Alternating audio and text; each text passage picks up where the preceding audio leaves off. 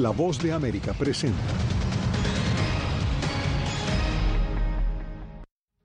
Desde la OEA, el presidente de Colombia propone un nuevo proyecto democrático para América Latina.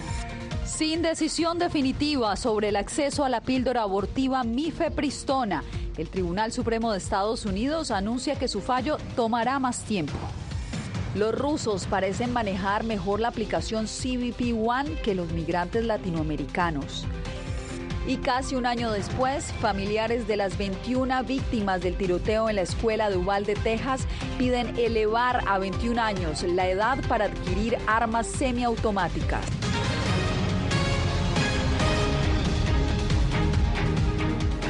¿Qué tal? Bienvenidos desde Washington. Comienza el mundo del día. Soy Yasmín López.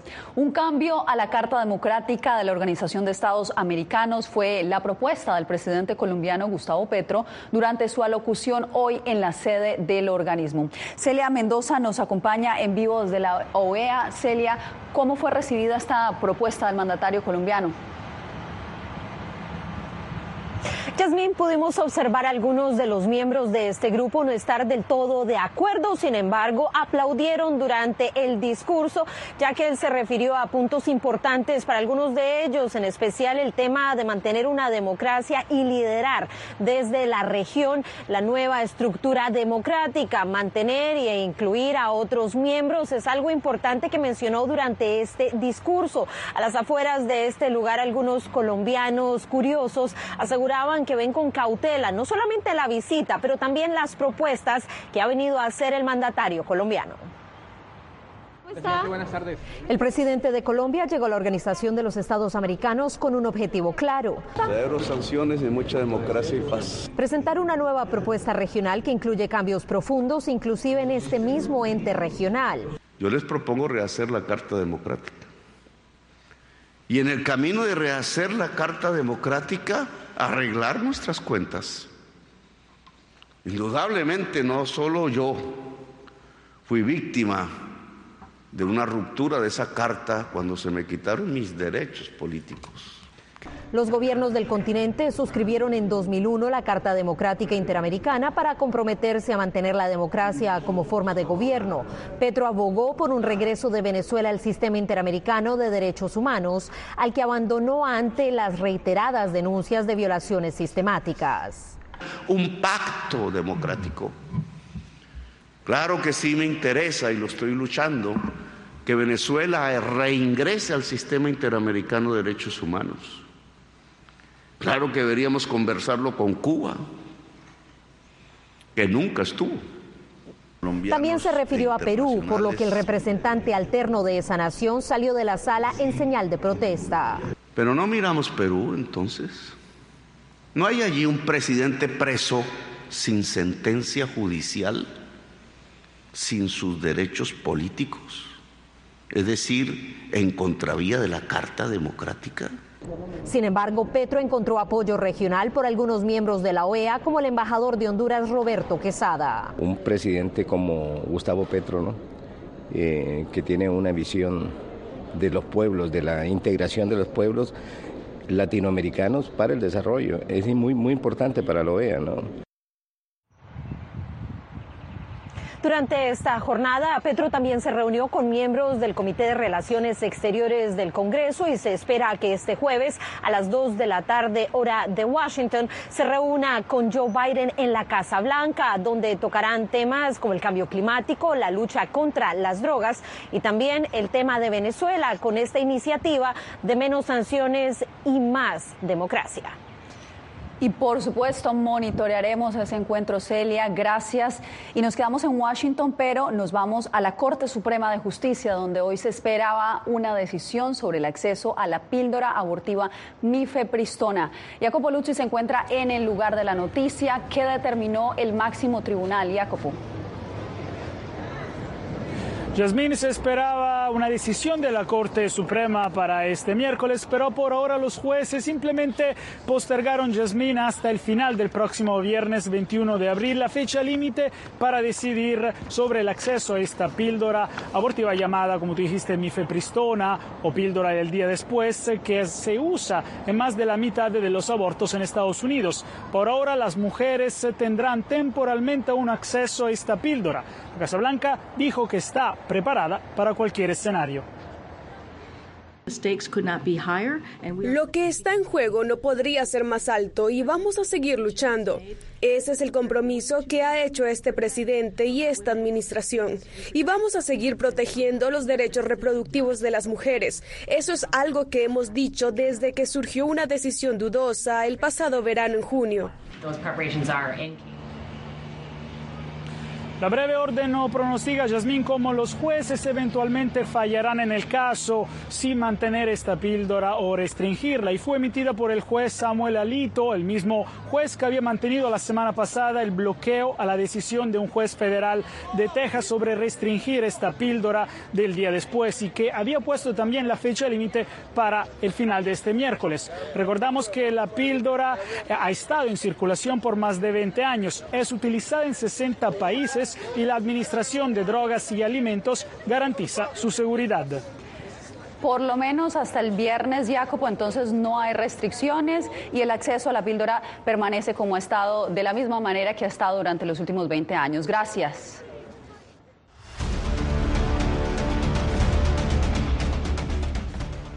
Migrantes de distintas nacionalidades se quejan al obtener una cita mediante la aplicación CBP One que dispuso el gobierno estadounidense para pedir asilo en Estados Unidos. Sin embargo, hay un grupo para el que la aplicación sí parece ser muy exitosa, los rusos que entran por el noreste de México. La mayoría de las personas que han entrado a Estados Unidos para pedir asilo mediante la aplicación CBP One por Baja California son rusos. Los rusos fueron los primeros que acapararon las primeras citas, las de enero. Al 5 de abril por Tijuana y Mexicali entraron poco más de 16 mil personas usando esta plataforma. De esas, casi 40% fueron ciudadanos de Rusia, según cifras del Instituto Nacional de Migración de México. Tienen modelos de, de teléfono mucho más avanzado y, están más informados y más familiarizados con la tecnología. Los rusos tienen tiempo llegando sigilosamente al noroeste del país, buscando asilarse en Estados Unidos. Argumentando ser víctimas de persecución política, etcétera, etcétera, o por razones humanitarias derivadas de la guerra. Ante el cierre de la frontera estadounidense por el título 42, muchos intentaban colarse en auto por el puerto fronterizo de San Isidro como turistas. Atrem es un moscovita que llegó a Tijuana a finales del año pasado con su familia. Todos en México nos piden dinero. Dijo que varias personas y organizaciones les pedían miles de dólares por ayudarlos a entrar para pedir refugio. Luego la administración Biden amplió el uso de CBP One para más nacionalidades migrantes de otros países no parecen tener la misma suerte. La aplicación se ha trabado bastante, bastante porque nadie ha salido. También hay quejas de familias que usaron la aplicación, pero no todos los miembros consiguieron una cita, por lo que terminan separados por la frontera. Vicente Calderón, Voz de América, Tijuana. En Guatemala, las autoridades registran un incremento en el paso de migrantes irregulares que buscan llegar a Estados Unidos. Eugenia Sagastume nos reporta que solo el fin de semana fueron expulsados 110 ciudadanos de India y 50 más de Pakistán. Los migrantes irregulares que transitan por Guatemala para llegar a Estados Unidos son cada vez más diversos. En la última expulsión eran 110 provenientes de India y 50 de Pakistán, quienes permanecían en un hotel de San Marcos, ya muy cerca de la frontera con México. Al ser localizados y determinar que no tenían documentos, fueron enviados de regreso a la frontera con Honduras, por la cual habían ingresado. El Instituto Guatemalteco de Migración le llama profundamente la atención el incremento que se está generando de estas nacionalidades extracontinentales. En esta ocasión, pues las nacionalidades fueron completamente distintas. Asimismo, la semana pasada albergamos a un grupo importante de personas provenientes de la China, quienes también fueron localizadas transitando de manera irregular por nuestro país. La red jesuita de migrantes pidió respeto a los derechos de todos los migrantes sin importar su procedencia, principalmente tomando en cuenta las condiciones de quienes vienen desde países en conflicto que la necesidad de emigrar también corresponda probablemente a un tema de mejoras económicas, pero también puede ser a, una situación de, de peligro. También estamos a favor de una migración regulada, ordenada, pero que sea de fácil acceso para cualquier persona. En estos casos fue necesario buscar a un traductor para explicarles el proceso migratorio que enfrentan antes de ser expulsados de Guatemala. Eugenia Sagastume, Voz de América, Guatemala. Familiares de las víctimas del tiroteo en una escuela primaria de Uvalde, Texas, testificaron a favor de un proyecto de ley que aumenta querida para adquirir armas secas. Opositores a la propuesta también dejaron oír su voz. Laura Sepúlveda nos informa. Por más de ocho horas esperaron familias de las víctimas del tiroteo en una escuela en Uvalde que dejó 21 personas muertas para testificar ante el Congreso de Texas. Tess no tuvo la opción de vida o muerte, pero usted como líder tiene la opción de definir cómo será recordada la vida de mi hija. ¿Habrá muerto en vano o su vida salvará a otro niño? No quiero que usted tenga que identificar el cuerpo de su hijo por cómo fue vestido ese día a la escuela. Sus pensamientos y oraciones son inútiles, a menos que hayan pensado y orado por una legislación que pueda ayudar a cambiar esto. Es solo una de esas heridas que mami no puede quitar con un beso. Un joven de 18 años compró de manera legal la AR-15 con la cual perpetró la masacre. Ahora buscan evitar incidentes similares con un proyecto de ley para aumentar a 21 años la edad mínima para adquirir armas semiautomáticas. No habría podido comprar legalmente esa arma si este proyecto de ley hubiera sido legalizado. El proyecto que aún está en la etapa de audiencias ha sido refutado por quienes defienden el porte argumentando que el problema no es el arma. El 62% de los asesinatos con armas de fuego son con armas de mano, solo el 4,4% son con fusiles. Nuestros militares tienen entre 18 y 20 años en su mayor parte y si evitamos que entren al ejército a los 18 años, este país estaría en grandes problemas. Y si estos hombres y mujeres que luchan por su libertad están diciendo que son lo suficientemente maduros. Más de 50 personas se inscribieron para testificar en el proyecto de ley 2744 y se espera que haya nuevas audiencias. Laura Sepúlveda, Post de América, Austin, Texas. Este miércoles, el secretario de Defensa de Estados Unidos, Lloyd Austin, dijo sentirse seguro de que Turquía admitirá a Suecia en la OTAN antes de que la alianza celebre su cumbre en julio. La oferta de Suecia para unirse a la OTAN sigue estancada por la oposición de Turquía y Hungría, incluso semanas después de que ambas naciones aprobaran finalmente la solicitud de Finlandia. Recordemos que Suecia y su vecina Finlandia solicitaron conjuntamente la membresía en la OTAN en mayo del 2022, abandonando décadas de no alineamiento tras la invasión rusa de Ucrania. Más información en el mundo al día al volver.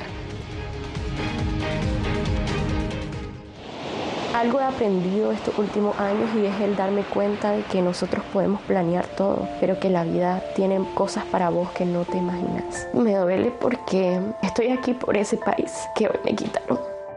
Yo siempre he dicho que la libertad está en la mente y el hecho de que tu cuerpo esté en un lugar no significa que no sos libre. Siempre me sentí libre, incluso estando presa me sentí más libre porque pude darme cuenta que si estaba ahí es porque realmente he elegido qué hacer con mi vida. Puertorriqueños somos unos animales raros porque tenemos esta ciudadanía americana. Llegamos a Estados Unidos y nos damos cuenta que somos diferentes. Sí, tenemos un pasaporte americano, pero nuestra idiosincrasia no lo es. Si queremos hacer un mejor Puerto Rico, que es lo que buscamos nosotros, tenemos que ganarnos el respeto y la confianza de todos los sectores del país.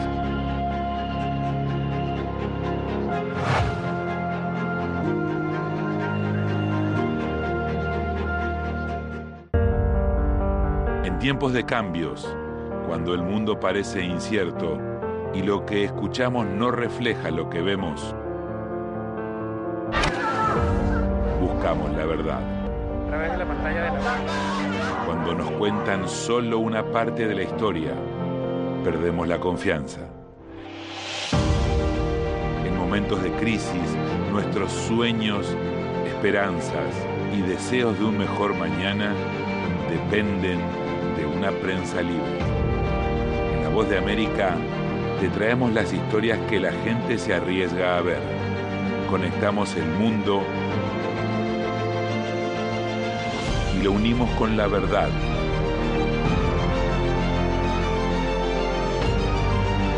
En la voz de América, te presentamos el panorama completo.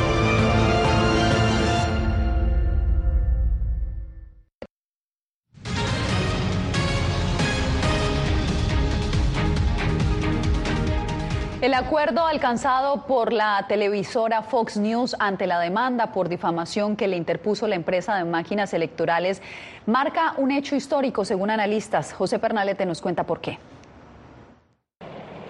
La demanda por difamación interpuesta por la empresa electoral Dominion contra Fox News es interrumpida con un arreglo millonario después de que la televisora se comprometió a pagar más de 787 millones de dólares, un acuerdo calificado como histórico para analistas. Fox sabía que tenía una batalla cuesta arriba iba a ser, en el mejor de los casos, un trabajo largo y muy incierto si al final del día valdría la pena para ellos. Podrían haber terminado pagando tanto como lo acordado.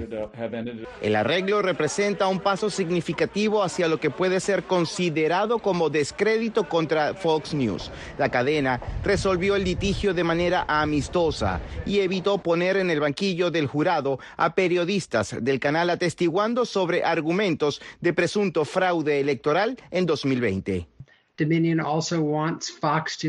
Dominion también quiere que Fox se sincere y le diga a la gente que se equivocaron en lo que hicieron después del día de las elecciones. Las ramificaciones también podrían significar mucho para la ley de difamación en este país. La demanda por daños y perjuicios fue establecida en 1.600 millones de dólares en 2021 cuando se interpuso ante la Corte. Dominion operó con máquinas electorales en las últimas votaciones generales, donde el demócrata Joe Biden obtuvo la presidencia. José Pernalete, Voz de América, Miami. El presidente de Estados Unidos, Joe Biden, y su esposa Jill publicaron su declaración de impuestos federales, la cual muestra que la pareja percibió un ingreso de casi 580 mil dólares al año el año pasado y pagó una tasa de impuesto federal sobre la renta de 23,8%. La declaración muestra una reducción en sus ingresos respecto al 2021, cuando declararon 6 610.702 dólares. Los Biden también donaron a organizaciones benéficas unos 20 mil dólares. Mujeres migrantes latinas ahora contarán con servicio gratuito de mamografía y atención para el cáncer de seno en Washington, D.C. Diva Lizette Cash con la información había escuchado que necesitaba uno al cumplir los 40 años hacerse la mamografía, pero habían pasado dos años porque el costo era mucho, era elevado de 300 a 400 dólares. 3.300 mujeres hispanas murieron a causa del cáncer de seno en Estados Unidos en el año 2019, según los Centros para el Control y Prevención de Enfermedades. La Universidad Georgetown recientemente inauguró el Centro de Prevención de Cáncer Rolf Lauren, que con la ayuda de organizaciones comunitarias identifican en el área metropolitana de Washington y Maryland a mujeres como María del Carmen, ofreciendo prevención y diagnóstico gratis. Muchas personas tienen miedo de ir a un hospital, especialmente cuando escuchan sobre el cáncer. Piensan que va a ser demasiado caro, que no van a recibir la atención adecuada, que el sistema los va a dejar en una situación peor que cuando entraron. Eso conduce a peores condiciones de salud. Sabemos que los números de, de, la, nuestra comunidad con cáncer ha crecido. Em, por las barreras que enfrenta, especialmente la barrera del idioma, la barrera de, no, financieramente de no tener cómo acceder a sus exámenes. Para algunos médicos, el tabú sobre la técnica del mamograma hace más difícil la detención del cáncer de mama entre las latinas. Que duele mucho, que es muy molesto, que es incómodo. 40% de nosotras las mujeres ya tenemos el tejido denso y no se sabe exactamente si lo tenemos o no. El nuevo centro también trabajará en reducir las disparidades de atención sobre otros tipos de cáncer. Además, planea abrir cinco sedes en otras ciudades con una inversión de 25 millones de dólares.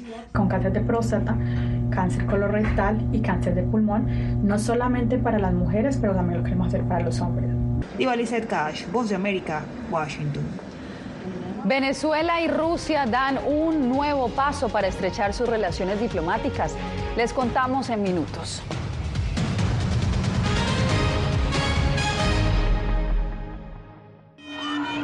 Nunca pensé pasar dos años y siete meses en la prisión por nada más pensar diferente a las autoridades de Nicaragua. Una vez que bajamos del avión, acá en Estados Unidos, en Washington, nos damos cuenta que estamos libres porque no sabíamos si también veníamos a una cárcel, no sabíamos nada. El cuerpo como que siente el aire puro, la diferencia a estar en una prisión, ¿verdad?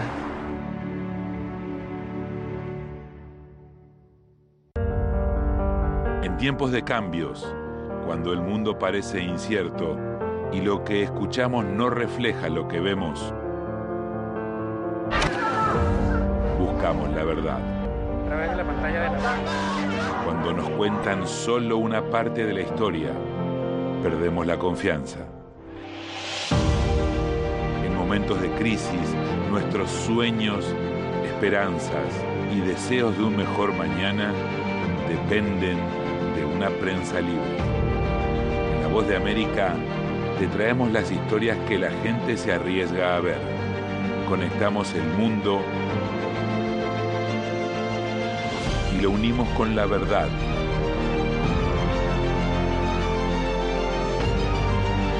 En La Voz de América te presentamos el panorama completo.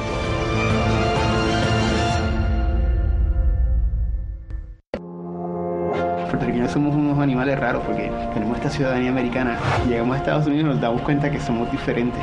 Sí, tenemos un pasaporte americano, pero nuestra idiosincrasia no lo es. Si queremos hacer un mejor Puerto Rico, que es lo que buscamos nosotros, tenemos que ganarnos el respeto y la confianza de todos los sectores del país.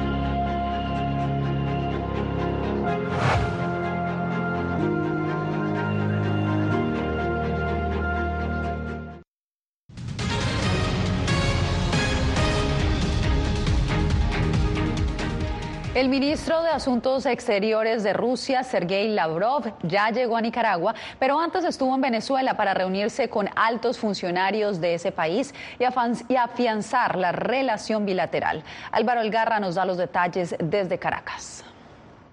Venezuela y Rusia prevén ampliar los acuerdos de cooperación en materia energética, de inversiones, comercio y finanzas, entre otras áreas, declaró este martes el canciller de Rusia, Sergei Lavrov, durante su gira por países aliados en Latinoamérica. Y vamos a continuar los objetivos concordados con nuestros líderes que están realizando a través de diferentes mecanismos de nuestra cooperación. El canciller de Venezuela, Iván Gil, afirmó que ambas naciones comparten el principio de la igualdad y respeto como vía para alcanzar el equilibrio en el mundo nuevo que se está desarrollando. Eh, más de 300 acuerdos hemos firmado, hemos suscrito entre ambas naciones.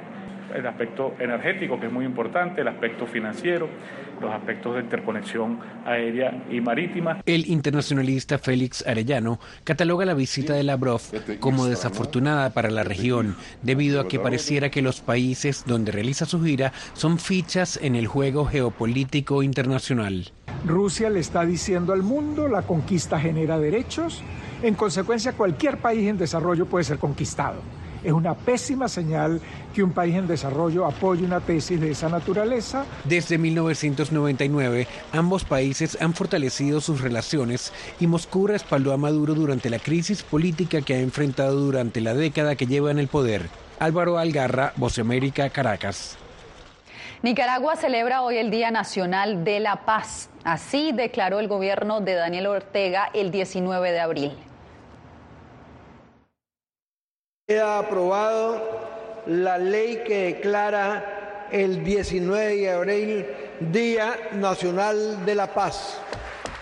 Así quedó decretado en Nicaragua el Día Nacional de la Paz, luego que el Parlamento controlado por el oficialismo y sus aliados aprobaron la ley que pretende lograr la reconciliación del país.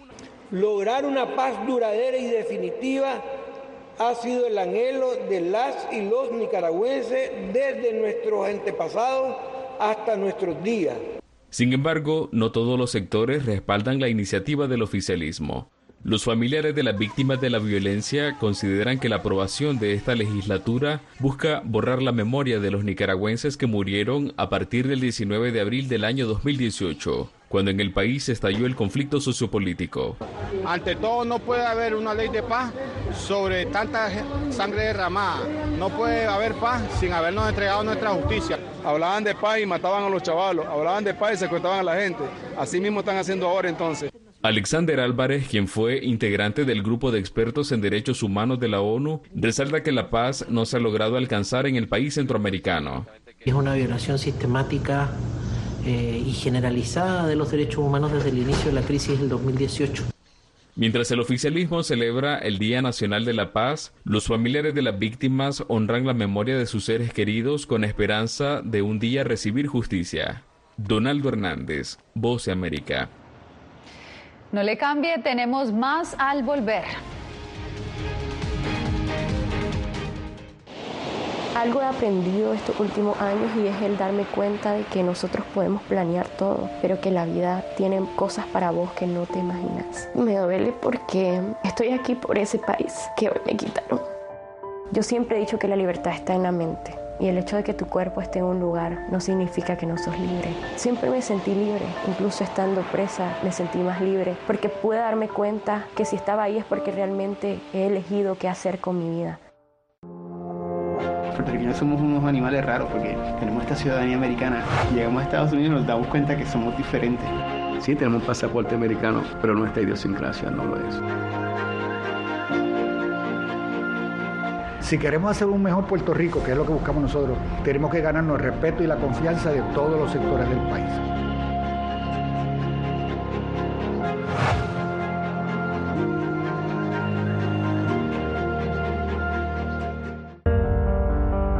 Tiempos de cambios, cuando el mundo parece incierto y lo que escuchamos no refleja lo que vemos, buscamos la verdad de la pantalla de la... Cuando nos cuentan solo una parte de la historia, perdemos la confianza. En momentos de crisis, nuestros sueños, esperanzas y deseos de un mejor mañana dependen de una prensa libre. En La Voz de América te traemos las historias que la gente se arriesga a ver. Conectamos el mundo lo unimos con la verdad.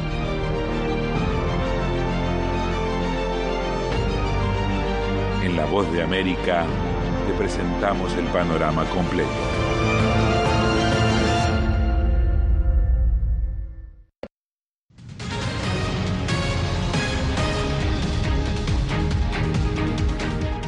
Colombia abrió el telón de la Feria Internacional del Libro, un evento que reúne a expositores de todo el mundo.